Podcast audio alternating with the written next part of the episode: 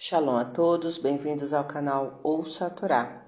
Vamos à última aliada para Shamiquetes, que está no livro Bereshit, capítulo 43, versículo 30, até o capítulo 44, versículo 17. Vamos abrahar? Baruch atah Adonai, Eloheinu melech haolam, asher barabanu mikol hamim venatan lanoit toratu, Baruch atah Adonai noten hatorá. Amém. E a piedade de José foi despertada por seu irmão, e ele quis chorar, e foi ao quarto, e ali chorou.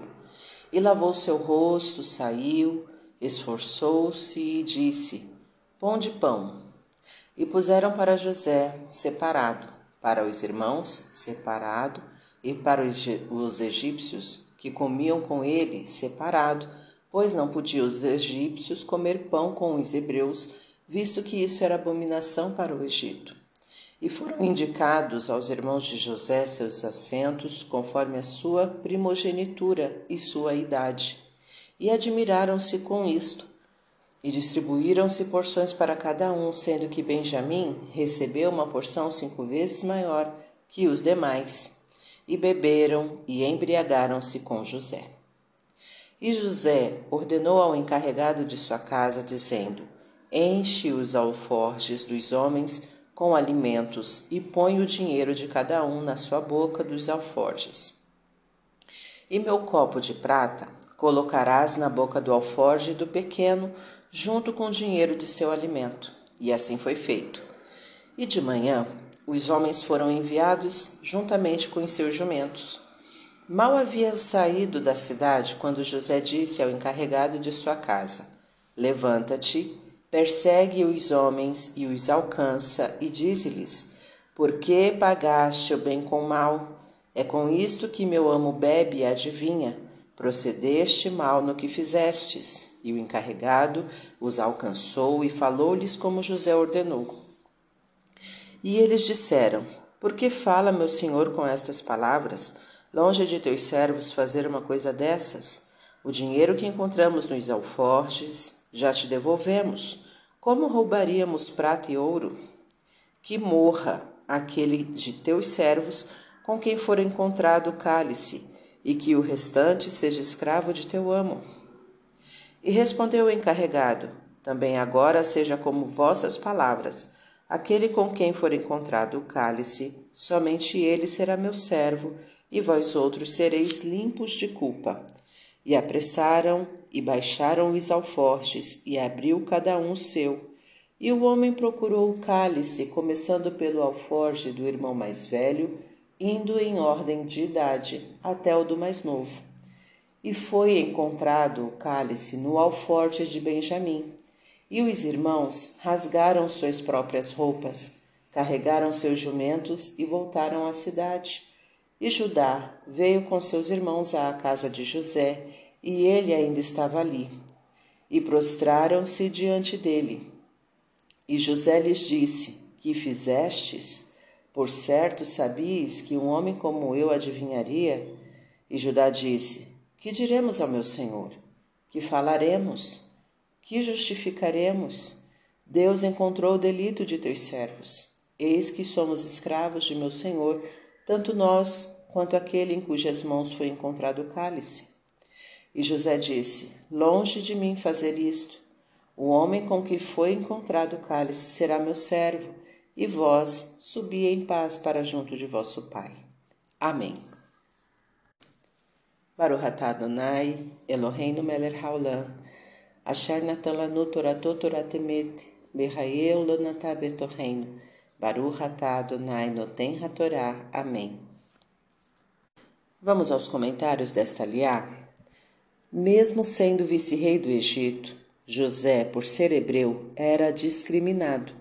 Os preconceitos e discriminações sempre existiram, fruto da ignorância, não poupando nem mesmo altos dirigentes e benfeitores, causando sérios aborrecimentos e muitos sofrimentos. José quis impressionar seus irmãos e os fez sentar conforme a ordem de primogenitura cada qual com seu respectivo irmão por parte de mãe. Os irmãos se impressionaram com isso, pensando que José era um adivinho. Devemos evitar conclusões precipitadas sobre fatos aparentemente inexplicáveis. Pode existir explicações ainda não esclarecidas a respeito. José quis testar os irmãos para ver se eles eram capazes de aceitar um tratamento preferencial para um deles, no caso Benjamim. Caso afirmativo, isto mostraria que eles se arrependeram de não terem aceito o mesmo tipo de tratamento em relação a José. Se, quiser, se quisermos saber se alguém se arrependeu de um dado comportamento, devemos verificar como age em situações que provocariam o comportamento em questão.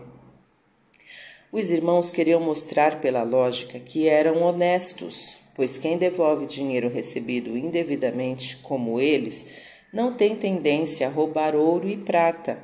Sempre que possível, as provas devem ser guardadas e verificadas. Os irmãos tinham certeza de que o cálice não seria encontrado em seus alforjes. Estavam dispostos a colocar sua vida em liberdade em jogo antes mesmo de uma verificação. Erraram. Não se aposta o futuro em algo sem verificar antes se se está com a razão. O encarregado mostrou o que é a verdadeira justiça: condenar somente o culpado deixando os inocentes livres. Não devemos deturpar a justiça, propondo maiores ou menores castigos do que o merecido. Os irmãos se encontravam numa situação em que não tinham como provar sua inocência. Somente Deus é quem poderia saber do verdadeiro delito deles, pois os humanos não acreditariam.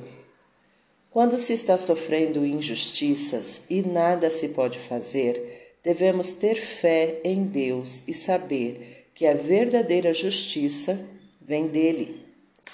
Para refletir, mantenha-se alerta contra os preconceitos. Além de injustos, demonstram fraqueza de caráter das pessoas que os têm. Afaste-se delas. Não tire conclusões sem antes verificar os fatos. Não aposte seu futuro sem verificar se está com a razão. Não aceite provas sem verificá-las quando for possível. Não modifique a justiça propondo castigo maior ou menor do que o merecido. Lembre-se de que a verdadeira justiça é a divina e ela não falha. Para exercitar Quanto você acha que vai lhe sobrar ou faltar de dinheiro no fim desse mês? Comenta abaixo. Tá gostando do conteúdo do canal? Então curta, comenta, compartilha. Se ainda não é inscrito, se inscreve, ativa o sininho e fica por dentro das novidades. Shalom a todos!